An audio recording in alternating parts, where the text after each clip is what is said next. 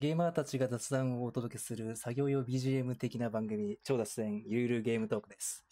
今回のトークメンバーは私、ゲームレビュアーの M と、フリーライゲームリーゲームライターのミオです。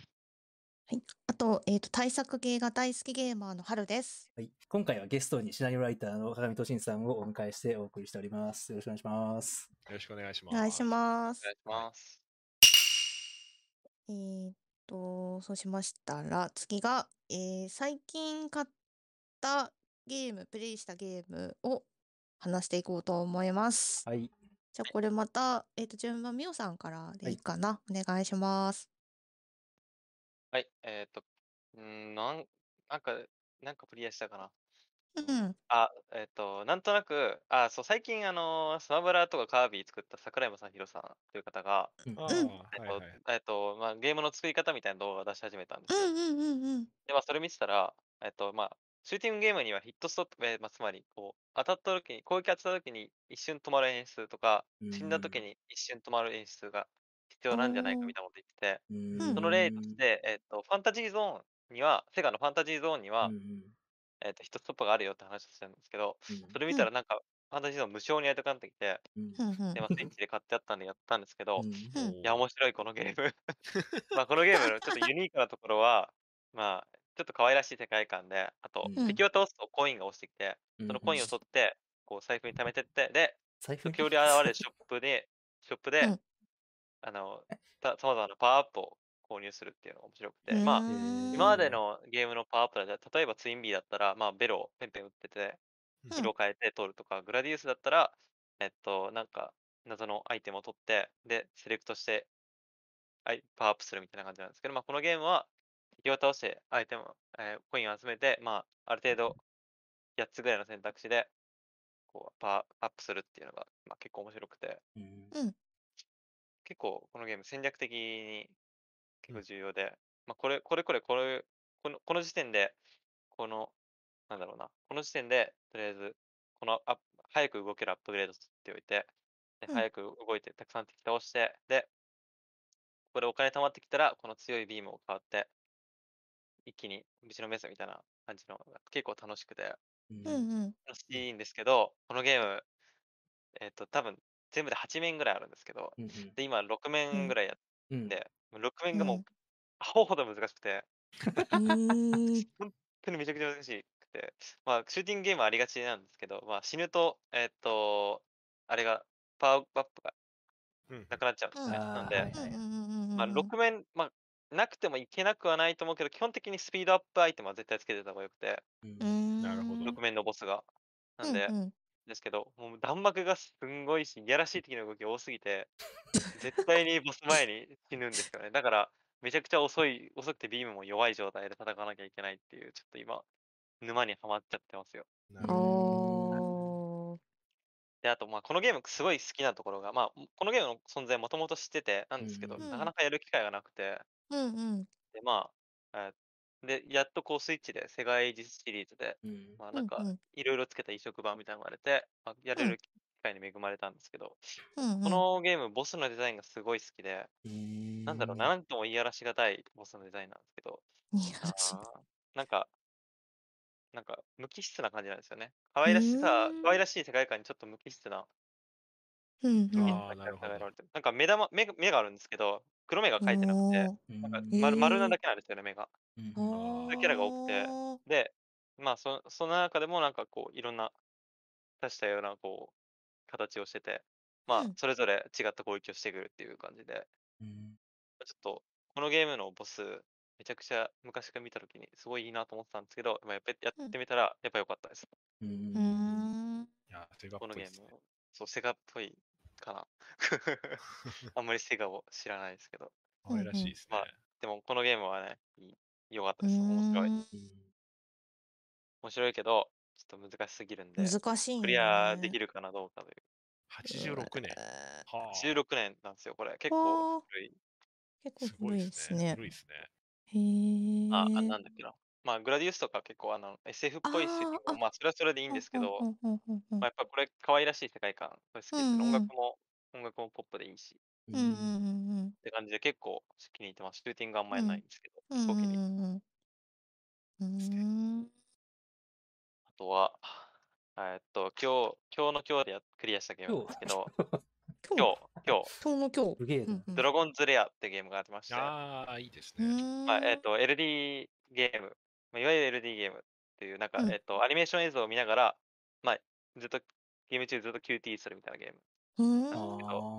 あまあ、結構、まあ、こう、歴史的背景、まあ、実際やったら結構、まあ、つまんないというか、めちゃくちゃ難しくて、なんか、すっうんうんごい、あの、こう、お前感じに応答し、ボタンで応答しないと、方向とか、えっと、A ボタンとかで応答しないと、まっすぐし死んじゃうんですけど、うんうんうんうん。その時間がめちゃくちゃ短くて、うんあのまあ、ほほぼほぼ死に覚えゲーなんですよね。だから、こう死んでも、まあ、意外としリトライが親切で、えっと、死んだ直前ぐらいからやらせるんでいいんですけど、こう、あの、うんここ、ここで右、ここで A、ここで上、ここで左みたいなことを指示出されるんで、結構シビアなタイミングで入力しなきゃいけないっていうだけのゲームなんで、まあ、ゲーム的には面白くないんですけど、うんうんまあ、結構なんかアニメを使った表現が面白い。うーん。え、これそんなゲームなの？ただアニメにしか見えない。アニメにしか見えないけど。いやそう、アニメにしか見えない。いや、うんアニメにし本か見えないけど、まあこのアニメを自分で動かしてる感はある。あー、なるうほどね。QTE の元祖みたいなゲームですよね。そうそうそうです。へそうですーまあ、もうほぼほぼ全編 QT です。うわー、今はしいわえ、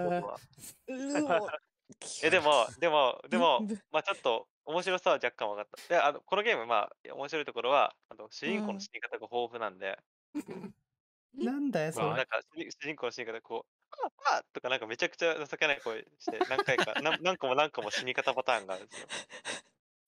これがね、これまあ、ちょっとやり直すかめんどくさいんですけど、まあ、ちょっと主人公の情けない死にパターンは見るっていう感じの楽しみ方もできるという。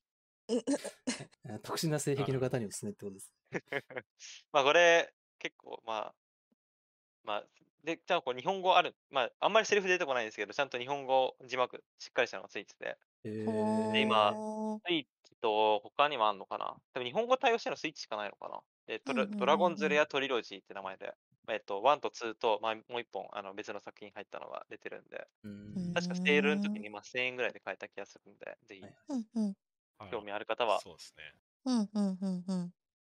ドラゴンズレアはあの AVGN っていうね、あの、えっ、と、はいはいはい アメリカの有名な、うんうん。アングリビデオゲームナードっていうあのストリーマー、ストリーマーじゃないですね、動画投稿者ですね。ずいぶん。へ前からややっーてる人なんですけど、その人が取り上げてって結構い一時話題になったんですよ。えほーーまあ、クソゲーじゃないんですけど、うんうん。多分そう。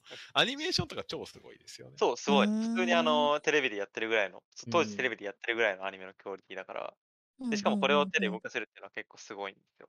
うんなんで、まあ、めちゃくちゃクソではないですけど、まあでも、実うん際、こう、遊ぶのが辛いのは間違いない。QT ですからね。いや QT、ずっと QT ですからね。はあまあ、あとこれ、ちょっと面白い話が、ファミコン版があるんですよね。でもファミコンって、まあ、どうしても性能、ねで、まあ、どうしてもファミファミコン版性能で絶対 LD ディスクなんてできないじゃないですか。うん、無理でしょだからうんどうしたかというと、うん 2D 横スクロールのアクションになりました。全然違うじゃん。えー全然違うゲームです。で、これはちょっとやりたいんだけど、ちょっとうんやる手段がないという。あ 当時はエピックソニーレコードから出てたらしいんで。今は今はどこが出してんの今はどこが出してんのかな どこが権利持ってんのかって感じで。まあ、そこそこまあちょっと83年。クリアするのめんどくさいんで、うんまあ、ちょっと触触りだけ触ってみるのはいいかもしれない。うん興味ある人は。うんなるほどね。クリア目指すと、さ最終面が結構厳しくて、うんまあ、うん覚えれば、覚えればいいんですけど、結構あの 結構やり直しがしんどいんで、えうん最終面うんまあ、もう結構精神的に辛かったんですけど、まあでも、なんかいい経験をしたなという気持ちになれるゲームでした。うーん なるほどうんご自身。こっち温故知新です。なんか遊んだかな。あーまあ、あんまり語れることないんですけど、まずはうん。2。あああまあ、えっと、フリーライターの糸井重里さんがシナリオを書いてるゲーム、まあ有名なゲームですね。ーまあこれ、この間1をクリアして、まあ1結うん構難しいというか辛いゲームなんですけど、うん。まあでも1のこう終盤のあたりが良かったんで、うんうん。こうフレンドとかにこう、や、1やってないんだ、2やってよとか言われてたんですけど、まあ、頑張って1うんクリアして、うんまあ一応、一応つながりがあるっちゃあるらしいんで、まあ、そのまま2はやってるんですけど、うんやっぱテキストセンスはすごいですね。うんうーん。このなんか独特な温度感のユーモアはやっぱり他にやっぱ見たことないですね。うーん。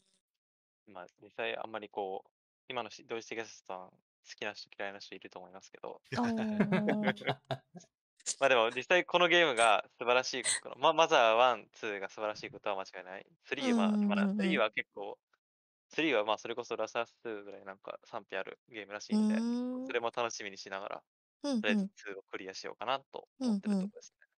まあ、スイッチオンラインにありますよ。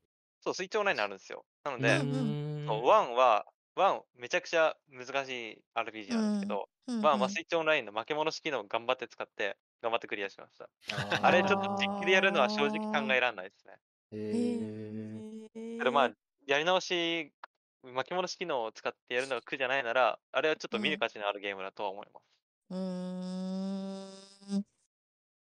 で、まあ2もまあ、まあ2は今のところあんまり巻き戻しをうん使いたいとなるとこあんまないんですけど、うんうんうんうんだからなんで結構現代でも通用するぐらいのレベルの、うんうんまあ、あの、便利、便利で、うんそれなりにバランス良くて、ぐらいのうんいい感じのゲームです。うんうんうんうん。まあ、マザーも、まあ、まさにセンスっていうか、あの世界、うん。世界観が。世界観。世界観。どどれだけ新しかったかっていうのを、そ あの、新しかったかっていうのをちょっとね、追体験する感じのゲームですよね、うんうん今だと。なるほど。か。やりたいリストに入れてやってないので が積んでます。最初、のま最初の街は出ました。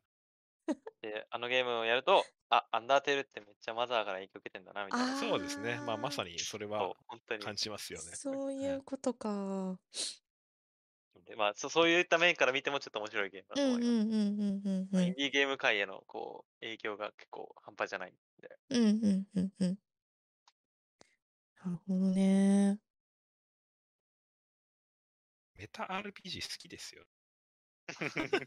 特に作りたがる人が多い気がすそうある。はいあ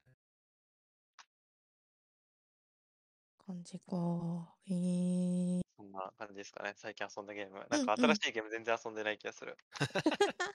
え 80s が、80年代、90年代が出てこない。ドラゴンズレアと、ファンタジーゾーンと、マザー2とって、いつの年代だよ。まあでも、まあ一応94新しいゲーム遊んではいるんですけど、まあちょっと仕事で遊んでるから言えないみたいな。ああ、なるほど。でうんでだよね。お仕事関係はね。うんうん。了解っす。カルト・オブ・ザ・レムは、ラムは先週話したっけ？いや、もうさっき話して。さっき話したまあさっき話した。さっき話したじゃあ憶が。以上、以上で。はい。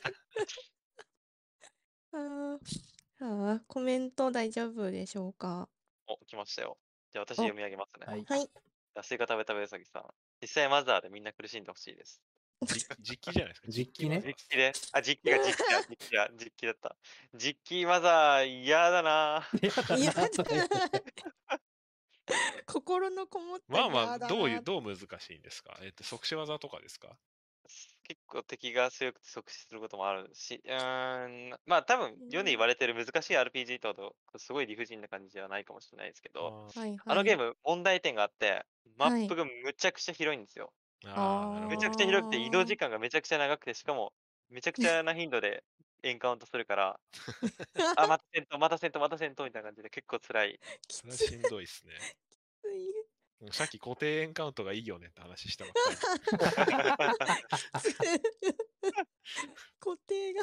でまあまあ、ここやっぱ2いいところは、り。えっと、ランダムじゃなくて、あの、シンボルエンカウントだったんですよ。まあ、といってもあんまり避けれる感じじゃなくて、あんまり避けれるっていうよりは、えっと、うんうんうんこう、敵がマップを歩いてて、で敵こっち発見したら、めちゃくちゃ速い速度で来るぐらいのもんなんで、うんうん。まあ、つ正直避けるのは厳しいとことが多いんですけど、うんうんえっと、なんで、あんまり、こう、ワンホンの理不尽感がないというか、やっぱり敵うんいたとしても、もう見えるだけで、全然マシですね、気持ち的に。うーんうんうんうんうんうん 確かに。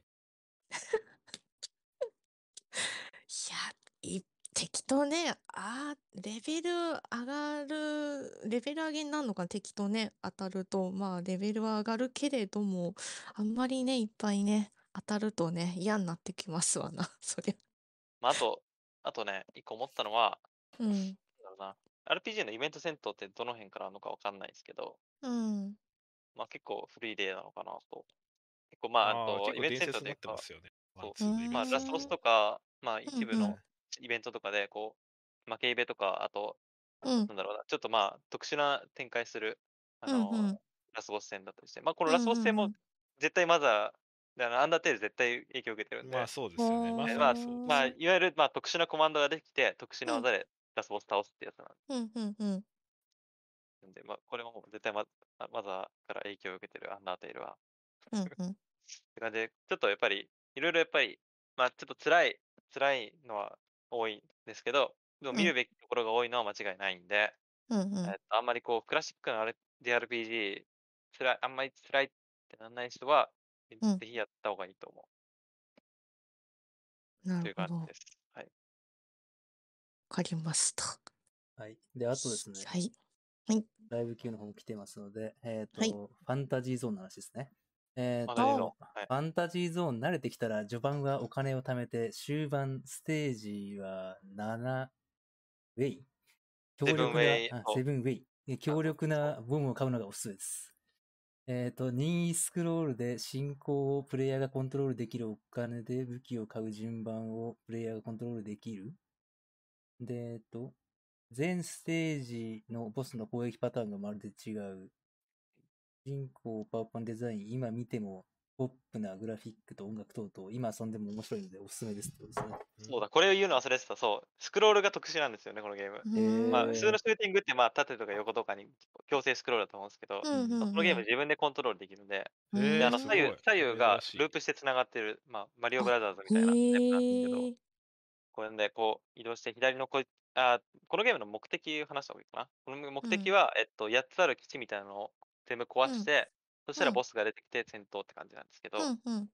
その、この、とりあえず、えっと、出てきたら、この、ぼこの基地を倒してか、壊して壊して、で、一旦ショップに入ってお買い物して、強力なのをつけて、うん。で、また壊して壊して、で、ボスみたいな感じで、こう自分で戦略立てれるのが面白いですね。うんえ面白いですね。うーんこの。ゲーム結構やっぱりいい。うんうん。へえ。なんか自由に動けるのはほんとすごいな。確かに、うん任意スクロールってあんま聞いたこうんとないです、あね。んまり、ううん。えっと。あうんと、オパオパ可愛いですよね。ねそうでそう主人公機、オパオパって名前なんですよ。かわいいですね。かかわいいオパオパって、そう、あんまシューティングのね、あソルバルーとか言ってたぐらいの時代に。確かに。確かに。パワーパーセンスいいっすねオー。バー、ソーバーセンスいいですね。えっと、あと、ああ、かわいいな。マジカントがめんどくさいのもありますね。あ、そうですね。まあ、マザーの世界、マザー1、2って、えっと、夢の世界みたいなとこあって、まあ夢の世界はマジカントって言って、まあ、そこで結構いろいろイベントがあって、で、そこから現実にいワープしてきたりするんですけど。まあ、結構めんどくさい、広いし、めんどくさい。うへー。で、まあ、ちょっと、やっぱりなんか、間がすごいだれる感じはあって、まあ、正直、ストーリーが、ストーリーの、シナリオの整合性がすごい尻滅裂なんで。なんか、すごいちょっと、まあ、な中盤は正直辛いですけど、でも、うんうんうん。こう、終盤、終盤というかラスファクライマックスの良さで、ああ、うん。よかったなってちょっと思い、うんうん。騙される、騙された感じになるような、そう。終盤、終盤終わり良ければみたいな感覚で騙されるゲーム。へえ。えっと、あなるほと、マザー3バーチャルコンソールで買えるので、今のうちに。そうですよ。マザーね3、確かオリジナル版そこそこ高騰してるんで、あ、そうなんだ。興味ある人はもう今のうちに Wii U で買っといた方がいいですよ。うんうんうんうんもう。VC 終わっちゃいますもんね。うそうもう終わっちゃいますよ。確かに。あと、FC1 はクソゲーと言っていいかとっていうのは、これあれかな。ドラゴンズレイヤーでしょ。え、ドラゴンズレアかなママザーかなどっちかな いやドラゴンズレイヤーじゃない。ドラゴンズレアじゃない。どどっちだ？どっち？どまあ、古いゲーム、まあ。古いゲームをね、こう、あの、当時クソゲーだと思ったかどうかっていうのは当時の人そうですね。まあ当時間当時間うんうんうんはい。まあ、今遊んだらちょっとやっぱり、うん。うんまあ、クソゲーなのもしょうがないと思います、マザー1は。うんうんうんまだマザー1は、確か、えっと、GBA に入っ移植されたマザー1プラス2ってやつだと、確かあの倍速移動ができるようになってた気がしあまーなるほど。す。で、まあ、多少は苦痛が軽減されてんじゃないかと。うんうんうんうん。まあ、かといってそっちでやるやればいいかっていうと、あの、まだ、マザー2の演出が一部こうちょっと再現、うん。あゲームボー。イアードバンスで出たゲームなんで、SFC のうんこう音源を再現しきれてないところがあるみたいで、うんうんうんうん。なるほなのでちょっといろいろと。うんはいどなんかえっと、ああと YouTube も来てる？はい。あ、ヒロさん。あ、いいですか？はい。じゃあ、マザー2は今プレイしても全く苦にならない操作感と戦闘なので、2から始めてもいいかも。そうですね。まあ、正直1は、正直、まあ、こういうこと言うのはあれですけど、正直1は動画で済ませるでも全然いいと思います。まあ、そんぐらい、まあ、ちょっと、若干うんうん。古いところ、まあ、2、うんうん。結構なんかまあ、主人公の見た目も似てたりとか、うん結構ちょっと、まあ、このゲームから、えっと、初めて海外版が出たとこまで、ちょっと1の仕切り直しっていう感じもあるんですよね。一応、話がうん繋がってるには繋がってるんですけど、うんうん。ちょっと1のリブートっぽいところもありますので、うんうんうんまあ、普通に2からやってもいいんじゃないかと。うんうん。まあ、な何よりやっぱスマブラで散々見てきた彼が出てきましそう、スマブラで、そう、あ、これスマブラで見たよそうだってのがマザーは多いですよ。そっかスマブラで。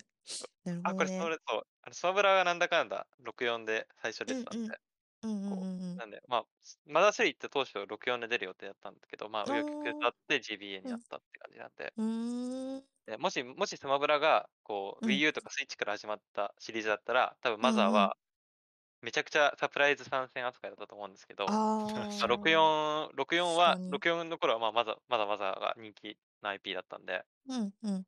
こうまあ、最初からいたんで、まあ、こういろんな要素もたくさん入っているという。うんうん。で、でスマブラプレイヤーの方もぜひやるといいんじゃないでしょうか。うんうんあスマブラプレイヤーやるゲームめちゃくちゃいっぱいありますからね。源流 をたどろうとしたらそうですね。まあ、でもなんだかんだ楽しいんですよ。あのスマブラに参戦してるキャラの源流を探る。まあだから意外と面白い。ジョそうジョで、ジョジョで洋楽聴くみたいな感じで。そうス。スマブラのキャラ全部やるみたいなのは全部やる企画としていいかも。私、私、あの、スネークの、さスネーク触りが最初スマブラだったんで、え、あそうなのそうなんで、メタルギア後にやって、あこれスマブラで見たとこだってなって、う わなるほど。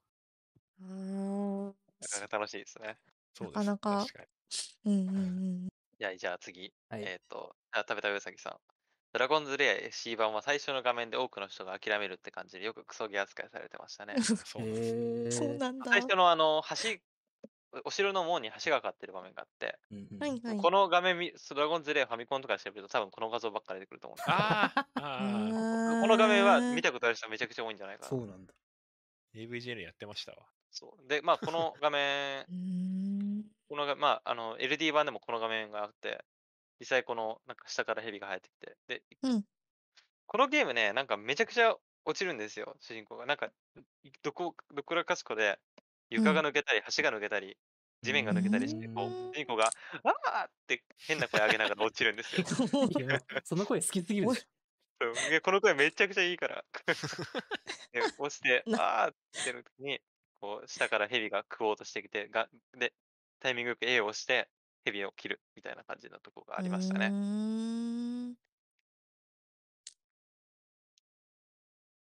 で、えっ、と、あとライブ機能が追加できたので、えっ、と、トビー・フォックスはマザー3が一番好きらしくて、いろいろ腑に落ちる。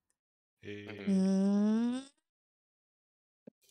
で、マースリー、えっ、とね、ああ、ドラゴンズレアの方。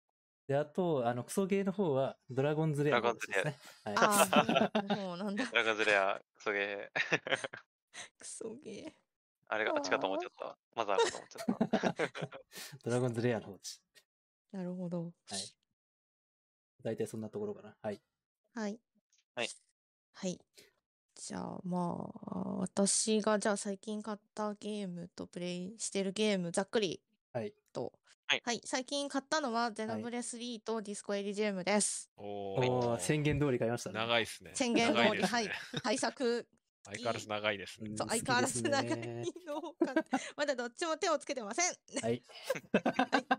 いや、でもなんか、すごいですよね。だって、あの、客層が多分全く違うと思うんですけど、うんどっちもちゃんとやるのが 偉いというか、ゼノブレ3好きな人はディスコ買わないだろうし、デうんィスコ好きな人はっていうふうに思いますけど、すごいな、偉い気がしますなも。う全然、ね、ディスコエリジウムは本当にあの、うんね、あの、やりたくてやりたくて、なぜ日本語にならないんじゃ、ぐぬぬまあってなってた のなので、僕もうはい、来たーと思って、もうそこで、あのー、本当10年ぶりぐらいにゲーム予約して、買ったやつなので、あの、本当に手をつけるのが楽しみなんですけど、はい。で、ゼノブレ3の方もね、あのー対策ゲー好きとしては見逃せない。100時間かかると言われてますけど、100時間ぐらいやってやろうじゃないのみたいな、ちょっと。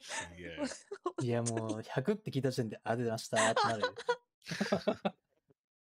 いや私はちょっと100、100かって思ったけど、でも、あの、流れでプレイ中のゲームを言うと、ゼノブレの、わえっ、と、1作目になるのか、あの、ディフィニティブエディション、スイッチでね、あの、出たやつを、今ちょこちょこやってるんですけど、まあ、これも100時間超えと言われてるの終わりはしませんよ。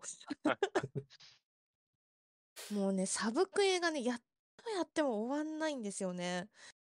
で、これ、あの、メインクエをちょっと進めると、サブクエがまあ発生するっていう感じなんですけど、あの、自動で発生するサブクエもあるんですけど、あの、街とかに戻って、住民に、特定の住民に話しかけることで、その住民同士の絆が生まれてサブクエが発生みたいなのなので、あのー時間を変えたり、時間これ変えられるんですよ。1時間ごとずつ進められたりとかして。うんだから時間うんを朝にしたり、そう夜はいにしたりとかして、じゅういる住人も変えて、で、ま 話をしまくって、で、また朝にしている住人変えて話をしまくって、で、サブクエを発生させてみたいな、結構手間がかかるんですよね。でもそれが楽しくてちょこちょこやってます。はい。ワンワンも途中で投げてるんですよ。あワあ。ンは30時間ぐらいはやったかうんうんうんうん。な。はい。まあ、長いですよね。長いですね。そうなんはいですよ。で、ね、これ2も同じくね、あの、めちゃくちゃ長いと言われ、さらに2は、あの、番外編みたいなね、のも出てますので、そちらもなかなかのボリュあ、ームがそうクロスですか？なので、ゼノブレイドクロス。あゼノブレイドクロスじゃなくて、えっと、ゼノブレ2になあ、るの DLC で、ですか？すえっと、そうですね、あの、えっと、黄金国のイーダでしたっけ？っていうのが確か出てるので、それも結構なボリュームみたいなので、あ、まあ、あそうなんです。DLC あ,、はいあるんですね。へえ、なかった。うんうん。なので、ちょ、ちょっと全部やってから3ってなると、私、3やるの2、3年後 そうなんで今買ったんだって感じだよ そう、なんで今か、そう、なんで今買ってんのって話なんですけど、いやー、やっぱり対策好きとしては買っておかないとかなと思って。そう。偉いですね。偉いいやー、偉いというか、なんていうかね、もう、佐賀ですよね。悲しい佐賀です。そうですね。で、まあ、ゼノブレ、あの、ディフィニティブエディション、面白いんですけど、あのーちょっと個人的な不満点というか、ちょっとここかなっていうのを言うと、あのーメリアちゃんっていうとても可愛らしい魔法を使う女の子が出てくるんですけど、はい。その子がですね、完全に恋の当て馬にされててかわいそうだな え、こ、こ、ここの子こんなにいい子なのに完全に当て馬じゃないかと思って。あいやパーティー内恋愛がある。そう、そうなんですよね。あーまあちょっとあんまり言うと、そうなんネタバレ的にそうなるかもなので、あれなんですけど、もうこのね、メリアちゃんがね、本当にね、いい子なんですけどね、もう当て馬からね、脱却できないんですよ。なるほどって。いう。えーそう、そこがちょっと個人的に悲しい。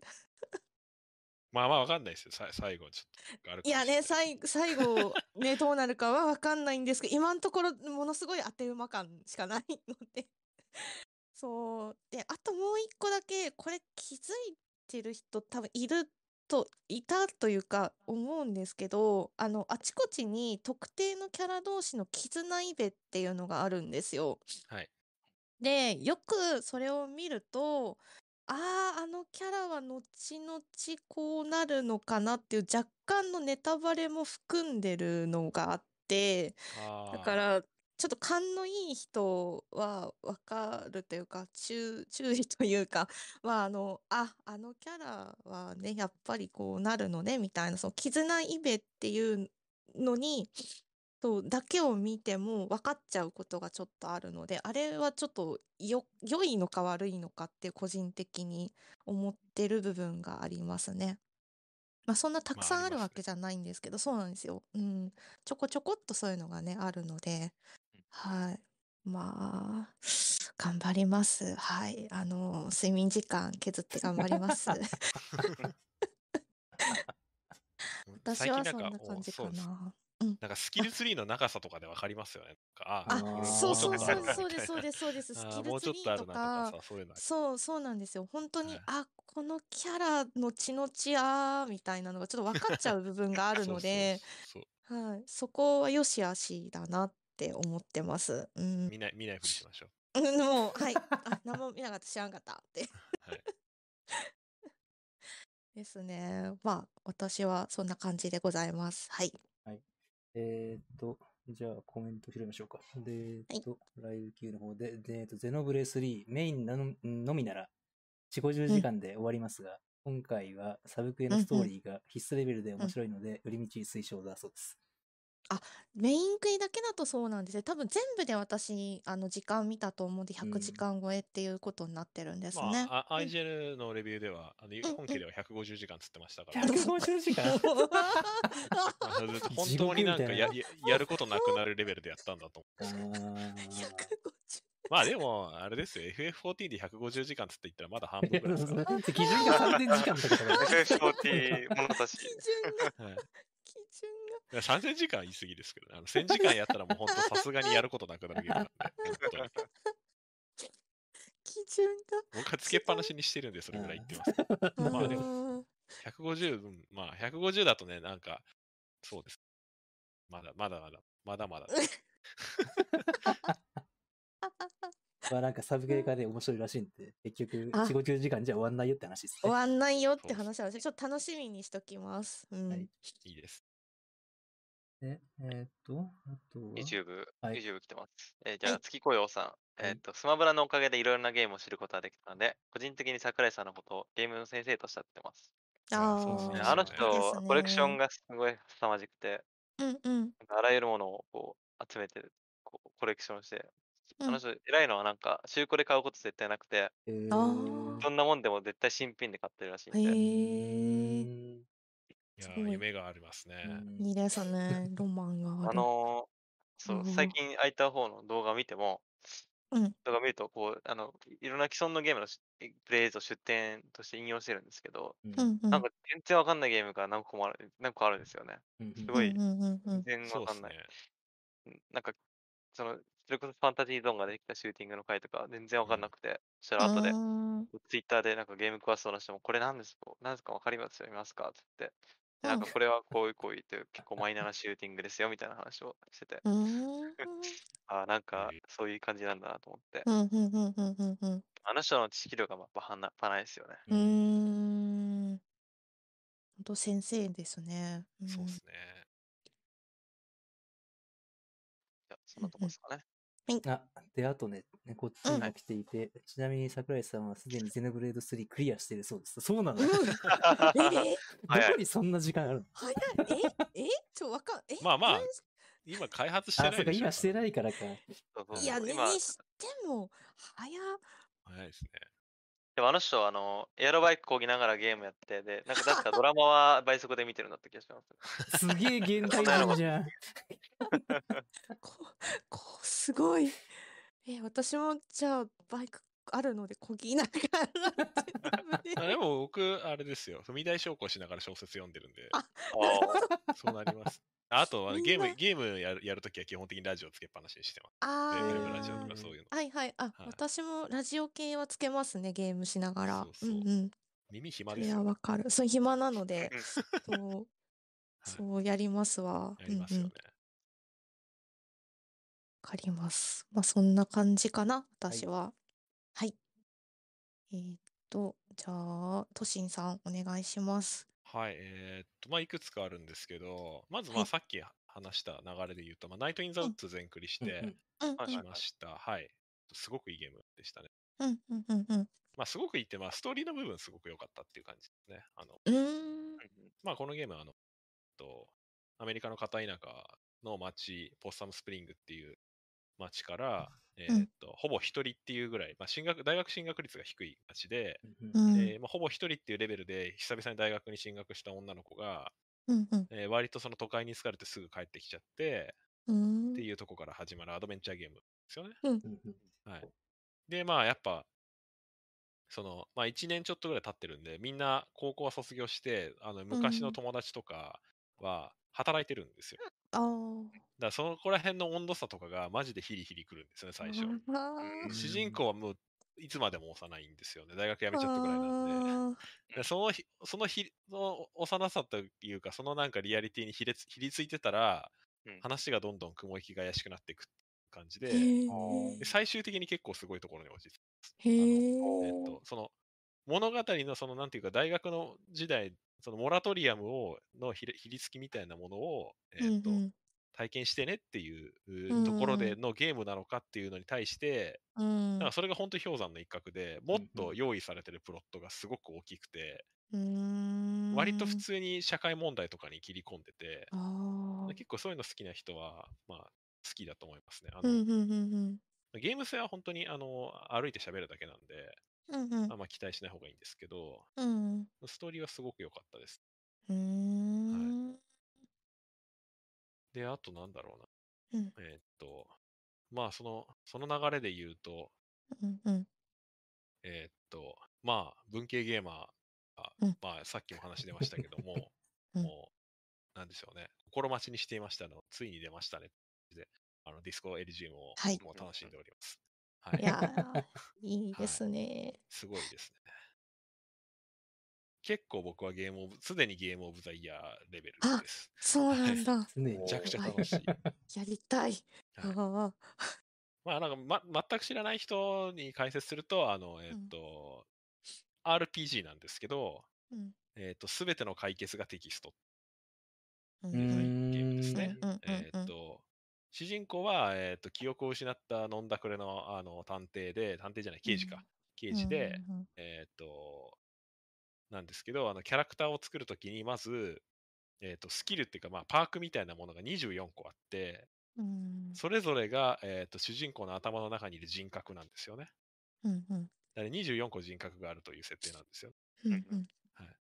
で、えっ、と、そのパラメーターっていうのがすごく、まあもうその時点でかっこいいんですけど、あの、うん。えっ、と、まあ、あの、えっ、と、まあ、いわゆるその百科事典みたいな、まあ、要はつまり世界のそのトリビアに精通してるとか、うんえっ、と、うん。あとは普通にまあ肉体ですよね。その、うんえっとうんまあ、普通に反射神経とか、うんまあ、普通にオーソドックスなやつもあれば、なんか結構そのマニアック、なんでしょうね、白明とか、内陸帝国とか、その、だからちょっと、その、なんていうか、その辞書にあるのかすら怪しい、あの、超かっこいい単語のスキルがあって、で、それぞれ、あの、えっ、と、つまり、TRPG 的にスキルを振ると、えっ、と、うんゲーム内でそのと特定のイベントができたときに解決できるっていう、うんうんうんうん解決できる時もある。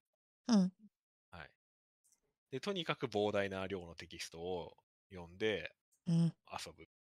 あの、せ戦闘はないですっていう RPG です、うね。んうんうんむっちゃかっこいいですね。むっちゃかっこいいし、むっちゃ面白いですね、今のところ。謎が謎を呼ぶ。あはい。ただね、ちょっとね、あまりに内容が濃すぎてね、いああのはいはいかなり休憩しながらやっああまあそうですよずっと読む感じにねそうですね。なりますすもんねはい確かに情報量はすごいだろうなだから多分、実際よりもプレイ時間長くなる感じしますうね。んうんこれうんうんうんうんフレンドが文章の、文章が難しくて、こううん英語を読んでるわけじゃなくて、日本語でちゃんと読めてるのに、頭がすごい痛くなってくるって言ってました。いやそうですね。いや、なんかその、だから、レトリックとかがもうすごく堪能なんですよ。その視点が、喋ってる途中で視点が入れ替わるとか、あの、そのセリフツッコミとか、はいはい。あとパロ、パロディはあんまないんですけど、えっと、うんうんあとは、その、まあ、これあの、あと訳中も入ってるんですよね。その翻訳の中ですね。注意書きの、ああの。まあ、文学とかにはありますけど。えっと、ですすごい面白かったのが、えっと、うん。なんかね、まあ、これもちょっと汚い話なんですけど、うん。えっと、ザ、ザ・シット、ザ・ザ・シット・ヒッツ・ファンかなっていう、なんか訳中が入ってて、うんあうんのうんうん。クソが扇風機に当たるっていう英語のスラングがあるらしくて、うんあのそれで意味は、意味は、あの、そんなひどいことが起きるっていう意味らしいんです なるほどね。ちょっとミオさん好きそうだな。あネタなんですけど。これ超笑いました。まあでもそういうね、なんか本当にしょうもないね、スカム系のギャグもあれば、普通に哲学的な、えっと、その、なんていうんですかね、その、の脳内の迷宮みたいな話も出てくるし、本当に文章に関してはね、一級品です。うん。うん。皆さんもあの、ザ・シット・ヒッツは覚えて帰ってください。ことわざの勉強になりました。使う場面があんまない。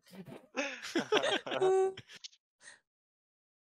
ほど。そういう感じで、えー楽しんでいて。うんうん。あもう一個だけ、あの、今ハマってんのは、うんうん。こっちはゲーパスなんですけど、うんうん。えっと、エクスペディションローマを楽しんでますね。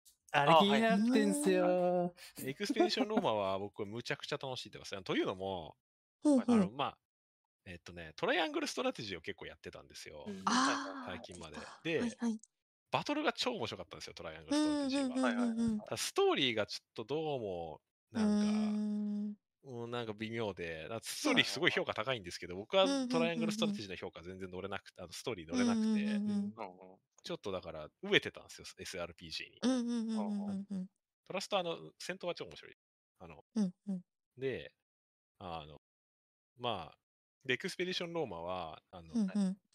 結構勧められてたのもあって、ゲーパス来て、あの来た瞬間落としたんですけど、うんうんうん非常にいいゲームで、うーん。えーっと、まあ SRPG なんですけど、舞台が、えーっと、紀元前のローマで、うん。えーっと、主人公は、えーっと、あの、かの有名なカエサルの、えっおう。と、なんでしょうね、親友っていうか、カエサルのすぐそばにいた架空の人物ですよ。うーん。えーっと、まあ、つまり、で、そのカエサルっていうのはもう、まあ、ゲーム序盤ですぐ、あの、あれなんで、ネタバレっていうほどでもないですけど、カエサル死んじゃうん。ですよ。うん。うんうんうんうんで、カエサルが死んじゃって、主人公がその代わりに、まあ、ほぼカエサルと同じ運命をたどる。そういうおう話なんですよ。ーんなんで、だから、その、えーっと、まあ、つまりクレオパトラとかも出てくるし、その、うんいかにして自分の軍団を率いて、その遠征を成功させるかみたいな話なんですよね。うんうんはい。だからまあ、シナリオ部分は、すごい、だからそういう意味ではよよくできてるし、面白いですね。その辺の知識とかなくても、まあ、多少はあった方がいいんでしょうけど、まあ、しっかり読んでいけば何が起きるか。まあ、基本的にはもう古代の戦争なんで、うん敵対勢力とを倒すってだけの話なんで、基本的には。うんうん。うんまあ、その中でもちろん後ろには政治劇とかあるんですけど、ゲーム自体はまあ、その軍団率いて、戦争して、あの統治して、遠征してっていう、あの割とオーソドックスな SRPG で、うんうん。結構面白いね。そう。あなんかユニークなところというと、うん。なんだろう。ちょっとプレスターンっぽい感じになってて、うん。なんかそう、割とそれなんかこの辺 SRPG でプレスターン流行りなのかなっていうのがあるんですけど、なんかその敵キャラの中にうんうん。未訓練のやつがいるんですよ。なんか民兵っていうか、そのうん。本当なんかあ全然訓練されてない雑魚みたいなのがいて、ーはいはいはいはい。で、まあ普通にあの、えっ、と、重装歩兵とか、えっ、と、うんうんまあ、弓兵とかは普通に訓練されてるんですけど、うんうんその未未訓練されてるやつを倒すと、攻撃がもう一回できるんですよ。うーん。だから、なんか未訓練のやつをこう、倒して、うん。その奥にいる強いやつを倒すみたいなあのを、うんなんかこう、うまくつなげていくと、あはいはいはいはい。なんか気持ちよく倒せるっ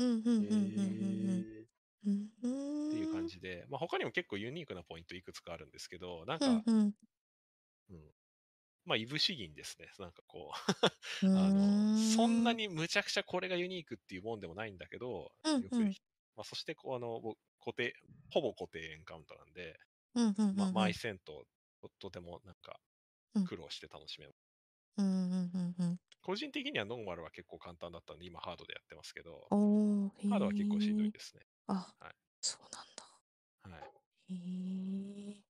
いいゲームです。うんうん。まあちょっと今30時間ぐらいやって、うんまあ、多分半分以上はいったんじゃない？結構あるな結構長いですぁ。。結構長いです。結構長い。うんはいうん。まあ面白いですね。テンポ。うんうん。うんうんうんうん。まあね、あのーお二人とも他のミオさんとエムさんも気になってるって言ってたので、うんぜひ。そういやね、もうね、ゲーバスでダウンロードってインストールしたんですよ。はい。おインストールしたんですけど、まだね、起動してないんです なぜなら RPG がダメだからっていう。あ あ、そうなんですね。これでちょっと試してみようかなと思って。こう最近やってないから。あー結構、その、なんていうんですかね。ガチガチの SRPG ですね。ダメそうだうなーんただ、その今までの従来の SRPG が、なんか微妙だった点っていうのはちゃんとヘッジされていて、まあ、進化してますね、非常に。まあ結構そのゲーム内のシステムとかちゃんと理解しないとハードは結構しんどいですね。ああのーほぼ全てのスキル使うことになりますね。ハーうドモードんうんうんうんうんうんまあそういう感じのゲーム。っうんうんていう感じですかね。僕が最近やったゲームは。なるほど。ありがとうございます。コメントはじゃあ大丈夫でしょうか？はい。大丈夫です。はい。はい。はい。じゃあ、ラストではい M さん？はいで、えっと、引き続き、お仕事芸をいっぱいやっておりまして、はい。でえっと、今の時期で言う、ね、今、配信日で言うと、昨日デビューが出たんですけど、えーっとですね、サバイビング G アフターマス、あね。あクスの。あれやりたいですね。これ先に言いますけど、面白いです。いやー、あれでやりたいあ。ですね。で、これあの、7あれは月の末に、あの、うんセガから発売されて、で、これセガはうん日本とアジアのパブリッシャーなんで、まあ、それ以外は、うんうんあの、パラドックスから出てるんですけど、うんうんまあ、パラドックスは大体、この、まあ、知らない人向けに言うと、シミュレーションとストラテジー、好きな人は大体知ってるパブリッシャーで、うんまあ、この戦争系のストラテジーだと、ハーツ・オブ・アイアンとか、まあ、あうんと、うん街づくり系だと、シティーズ・スカイラインとか、をパブリッシュしているところですね。うん。で、えっと、で、今回は日本とアジア版がセガから出た、このサバイバル系のコロニーシムなんですけど、うん。この世界観がね、まずいいんですよね。うん。で、まあ、世界が滅亡した後にもう一回頑張ってやっていこうぜ、人類みたいな感じの、まあ、終末世界ものってなんですけど、これね、もうコロニーを運営する時点で結構きついんですよ。もう資源とかうん結構きついのに、災害がとにかく起こるんですよ。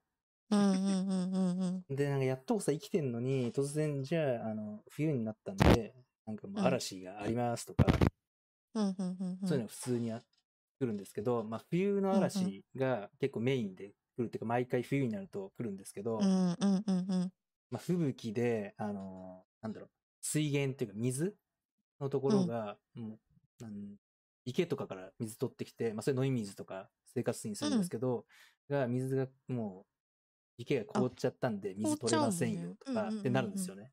うん。で、それって、あの、直前まで知らなくて、その、そうなるってことを。知らされてないんで、こっちとしては水なんかこれ保管してないわけですよ。だけど、もう、あの、あと数日後に水取れなくなりますんでよろしく、みたいな、急にアナウンスが入って、いや、嘘でしょみたいなことになって、一生懸命その貯水槽みたいなのを出して作るんですけど、はいはいはいはい作ったからといって、突然水がバーって溜まるわけじゃないから、はいうん。今いる住人に対してギリギリの量とかをはいはい。取ってるから、全然溜まんないんですよね。あで、水がない、死んじゃうっていうのが、これで一番最初に起こるんですよ。で、とにかくこれが辛くて、僕、難易度が、あの、何個かいろんな項目を掛け合わせて難易度が決まるような仕組みになっていて、ああはいで、そはいの、対外的な勢力が強いか弱いかとか、うんうん。まあ、あとその、災害がいっぱい起きるか起きないかとか選ぶんですけど、それね一番最低にしたのにこれかと思って、これ普通にやってたら多分即死してるなっていうレベルで結構ハード。最低でそれなんだ。うん。で、結構ね、災害の種類がやっぱ豊富で、えーっと、フォールアウトしましたんで、今、なんか放射線障害になっちゃいますみたいなのとか、あと熱波が来たんで畑のものは全部枯れますとか、ひえ で、あとね、中盤以降、電力が使えるようになるんですけど、あの、電磁嵐が来たんで、あの、電力施設全部死にますとか、ー、えぐい。もうね、本当にね、ド M なゲームなんですよ。えぐいよ。これがとにかく辛いんですけど、まあ、だんだん分かってくるんで、これが来る頃には多分、こういう準備しといた方がいいだろうな、みたいのが、まあ、うんうんどんな災害であれ、やっぱり貯蓄が超大事なんで、うんうん備蓄しめっていうっていううん仕組みでやるとだんだん生き残れるようになるんですよね。うん。なんか、ただ、あと週末すごい世界だからなのかちょっとわかんないですけど、その災害の合間に、なんかすごい無法者っていうか、ヒャハーっていう感じの野郎が突然来るんですよ。あのん。コロニーのゲートのところに。うんうん。で、なんか、お前ら資源をよこせとかって言ってくるんですけど、でこれ資源を渡すと、その実は戦わなくて済むんですけど、あそのー住人たちのモチベーションが下がるんですよね。あ俺たち一生懸命畑耕してうん。うん取ったのに、うんうん。ああ、みたいな感じになるんですけど、うんうんうん。じゃあ戦うかっていうと突然戦闘が始まって、銃撃戦が起こるんですよ。うん。でこれもちゃんと準備をしてないと、あの、しゲートを突破されちゃって、住人たちがこう、被害になるというか、やられちゃう っていうのがあって、えまあだから災害も来るし、そういう百科系の野郎も来るしで、とにかくね、あー生きるの精一杯なんですよね。あで、こんな生きるの精一杯なのに、住人たちが突然、ちょっと娯楽がねえな、このコロニーは、みたいなことを言い出すわけですよ。いや、今コロニーそれどころじゃないじゃん、みたいな。今生きるか死ぬかの話なのに映画見たいとかあるみたいな。っていう要望にも応えていかなきゃいけないんで、大変な人ですねって感じですね。あ。ううんん。まあで、あとこれテックツリーなんですよ。まあスキルツリーと、まあほぼ同じなんですけど。で、それで、もともと、多分、これ一回人類が滅亡した感じになってるんで、はい。まあ過去の文明っていうのはあってから今が起こってるんですけど、うんうん。結局もう全部失われちゃってるんで、もう一回文明を辿っていかなきゃいけないんですよね。ああ。なん、で、昔は知っていた狩猟の技術とか、まあ、あとそのうん畑で物を栽培するとか、あと電力をどう使うかとか、そういうことをスキルツリーで順々に過去をなぞるようにやっていくんですけど。これね、もう知ってんのに、またこれ一から研究して、もう一回同じものを作るってちょっと無駄しいなっていうのを思いました。いやもうだってなんかまあ知ってるじゃんっていうね。まあ、こまあっち側がド虚しいじゃんっていうドクターストーンってことですよね。うんそう。で、虚しいじゃんっていうのは、あの、こっち側の話じゃなくて、あの、そのゲーム内の住人たちうんねうんうんうん。でね、あと、このコロニーを普通に運営するのと、別にもう一個別マップがあって、うん。で、自分たちのコロニーの周辺の地域を探索するんですよ。うん。あーなるほどなるほどうんで、これをね、探索するのを並行してやるんですけど、うんその探索する場所には、なんか昔の資源とか、なんか昔使ってた猟銃があるとか、まあ、あとちょっと変わったところで言うと、レアメタルがあったぞとか、っていうのがあるんですけど、まあコロニーだとレアメタル取れないんですよ。うんうんうんうん作り出せないんで、その違う地域から輸送してこなきゃいけないんですけど、うんそういう輸送拠点を別のマップで作っていかなきゃいけないですね。ああ、なるほど。うんで、それがあると、より高度な、なんだろう、設備が作れるようになって、コロニーが安定して発展していくんですけど、うんうん。これはね、スペシャリストっていう人を別途雇うんですよ。住人たちと別に優れたやつを。うんうん。で、まあ、それが戦士とか、あの収集に特化している人とか、あとそのスキ、うんうんうんテックツリー用の研究ポイントを取る科学者とかいろいろいるんですけど、ででもね、マックスで10人ぐらい雇って、うん。別のマップをそれぞれ探索させてる中でコロニー運営していくみたいな感じなんで、結構ね、忙しいです。結構、うん。うん。なるほど、なるほど。なんで結構、中盤になってくると、あと大きくしていくだけだな、コロニーみたいな感じで、ちょっと暇になったりするんですけど、同じジャンルだと。それがあんまりなくて、結構終盤まで忙しかったなっていうのはイメージありますね。えうんうんーうんうん。まあ、あとね、これ絶対、あの、今から、あの、キモい話をしますけれども、うん。あの、このゲームですね、虫が出てきます。はい。あで、これあの、今今から僕はもうその時最悪の話をするんですけど、で、えっ、と、終末世界で突然変異した虫が出てくるんですよね。で、はいえっ、と、そのコロニーの中には、あの、やばい生物が生息する場所っていうのがあって、それは探索していかないとわかんないんですけど、ある日突然、お、なんかやべえやつがいたぞみたいなことになるんですよね。で、見に行くと、あの、G のですね、あの、巨大化したやつが、あの5、6体ラッドローチ。わちゃわちゃしていまして、ドローチ。で、そいつらが突然襲ってくるっていうのがあったりとか、うん。まあ、あとなんか巨大なムカデが謎の液体を吐いてくるとか、うんうん。そういうので住人がですね、死にそうになるっていう。展開があって、それマジでひどいんですけど、まあそれもね、対峙できるんですよ。そのスペシャリストとか、まあ、あと衛兵とかがいたら、うんそういうやつ使って対峙できるんですけど、うん。対峙した後、それ食料庫に入るんですね。いや、いくら辛くても、貴重なタンパク質貴重なタンパク質だからって、それ食うんかっていう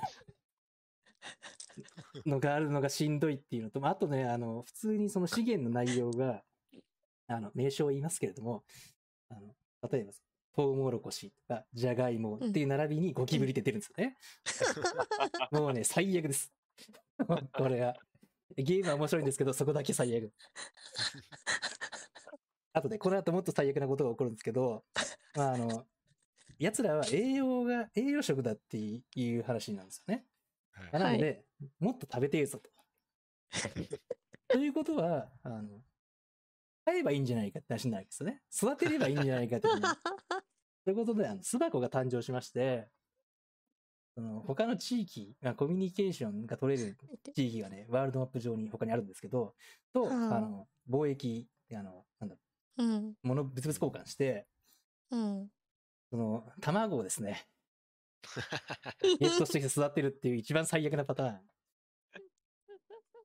の展開があって、それだけは本当に嫌でした。うんそこまで行くと、あの、肝がってる方が珍しいっていう感じですよ。そうそうそう。でそれで何これ栄養じゃんみたいな感じ。食うの当たり前になってる。うんあの僕はそれが嫌すぎて、その巣箱だけは作りませんでした。まあ、それはちょっと本当にひどい話なんですけど、まあ、それ以外はね、総じて面白いゲームですね。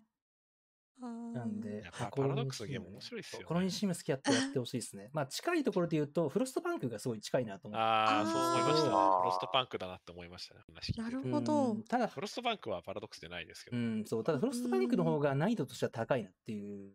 あ、のそうなんですね。とじゃあ、うん、あとはですね、あの、シナリオ上の波が、えっ、と、うんサバイビングジアスタマースの方がないかなっていう感じですね。ああ、なるほど。フロストバンクって徐々に、例えばあの最初の面だと、えっ、と、なんだろう、嵐が激しくなっていって、最後の。一番大きい嵐を耐えられるかどうかみたいな、うん徐々に話が大きくなっていくじゃないですか、災害のスケールそうです。ね。はい。で、サバイバル君ジアスタマフは種類があるんですけど、その災害の強弱っていうのはないので、あえなんでこう徐々に盛り上がっていく感じっていうよりは淡々とこなしていくっていう形に仕上がったんで、ちょっとストーリーの盛り上がりは欠けるかなっていうところはありまうん。しうん。うん。た。なんですけど、おすすめです。面白そうだなと思って見てました。うんこれ、レビューを書きましたんで、はい。誰か読んでください。要チェックですね。はい。読みます。はいで、あともう一個なんですけど、いいっすかはいで、えっ、と、これもね、お仕事系なんですけど、えっ、と、ロングリブ・ザ・クイーン、女王の道しるべっていうゲーム。ああ、はいあはいはい。はいそうはいはい。うあれですんね。あのトシンさんがあの IG に出てるとき、山田さんが話した話やつですよね。。はい。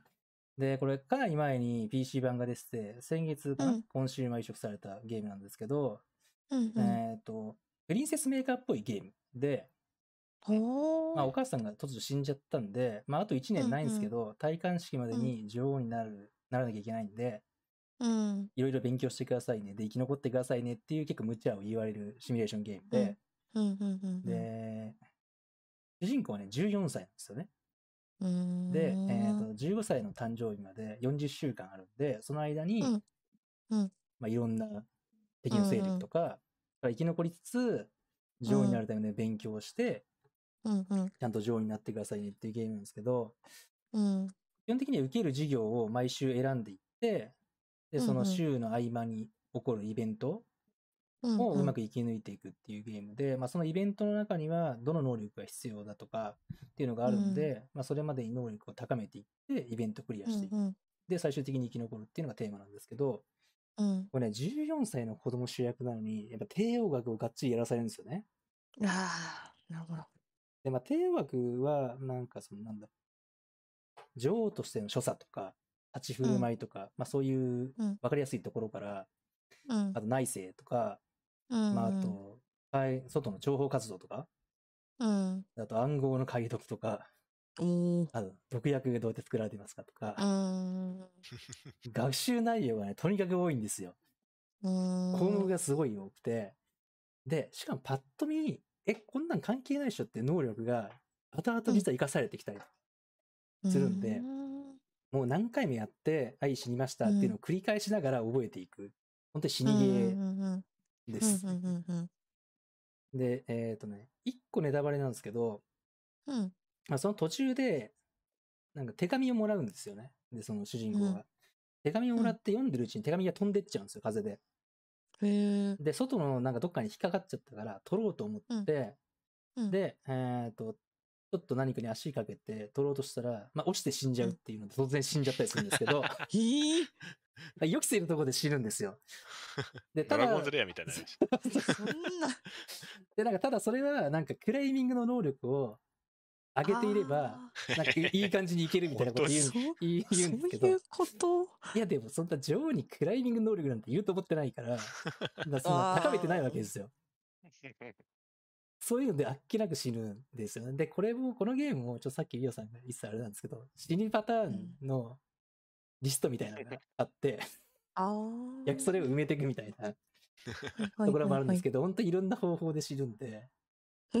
もうとにかくとにかく死んで、で、覚えていくしかない。はあ。まあちょっと役が甘いかなっていうところはあるんですけど、まああと、うんうんなんか、ぶっちゃけ攻略なしで無理だろっていうところもあ あるんですけど、で、結構日本語の攻略がない、ほぼないんで、うんうん。僕はあの、スチームの方の、あの攻略情報をああ。和訳して読んで、なんとか、だんだんクリアしたっていうレベルで結構難しかったですね。うーん。まあだけどいろんなパターンのエンディングがあるんで、結構面白かったですね。うんなるほどなんで、なんだろう。ビジュアル的には結構可愛い情報が出てくるんですけど、中身はガチガチの数字見る系シミュレーションなんで、はなるほどあ。いいねなるほど好きだっ。たら、うん、おすすめですね。うんうんうんう。うんん結構老舗らしいですよね、そこ。アナコゲームズはね、へー結構長いんですよ。結構よく女の子のゲーム作ってるなってイメージああるんですけどーあ、、そうなんだ。女の子の主役のねへえ。作ってるなって結構あるんですけど、今有名な、なんだろう、デベロッパーなんで、うんうんうんう。うんんまあなんで、こんなに10年とは言わないですけど、それぐらい空いたうん後に突然移植されたんで、う。存在は知ってたんですけど、うんうん。まさかこんな形でこっちも移植されると思ってなかったんで。でもせっかく移植されたんでね、今まで見たことない人にやってもらえるといいなと。うんうんうんうんうん。うーん。あとね、一個だけ一瞬いいですか？うん。あの、僕が大好きなノベルゲームがですね、はい。あの、公開されまして、これフリーのノベルゲームなんですけど、あ、ははいいはいはいはい。えっ、と、ですね最近の日常的不可思議ですね。うんうん。えっ、と、プラスチック鉄火巻きマニフェクチャリングが作ってるフリーのデジタルノベルなんですけど、僕これシリーズ作やっていて、うんうん。あのただのファンなんで、ん ここで、この場で推しておくっていう話なんですけど、なるほど。推し活をね。推し活をしております。でもすごいね、ゆるい、ローファイのヒップホップの音楽を聴きながら、ループもののシナリオを楽しむっていうゲームなんですね。いいですね。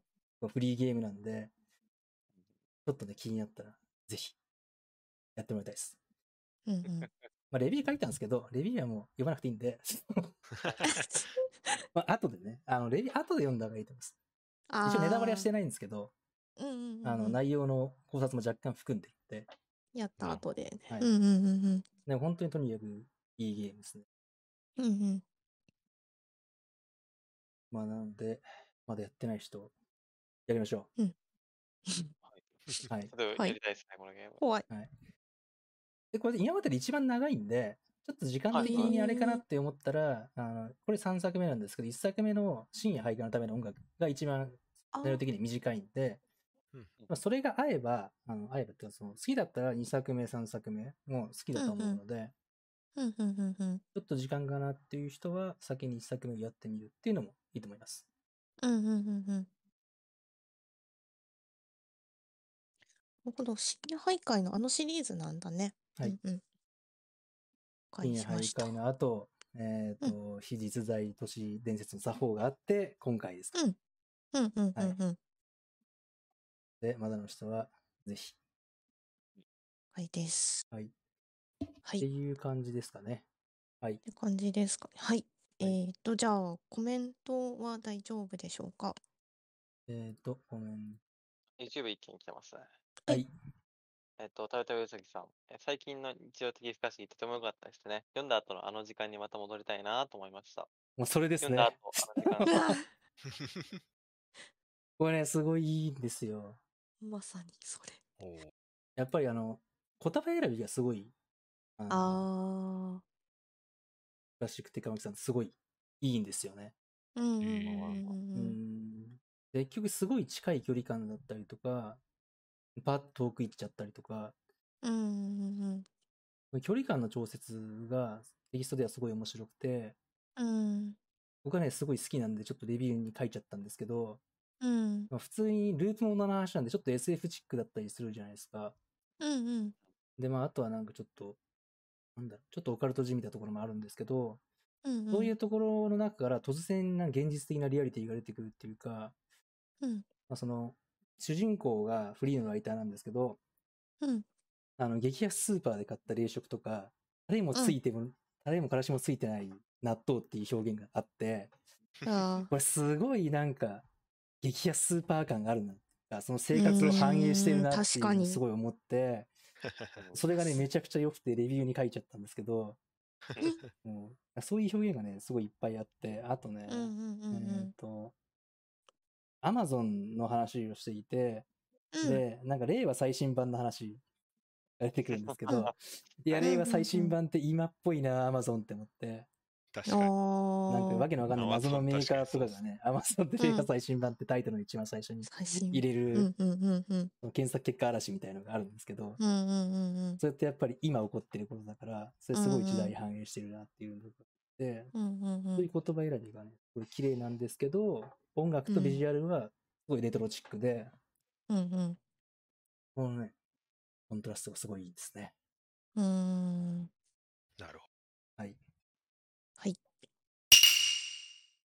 えーと、そうしましたら、今日はこのぐらいですかね、一応。はいははいい。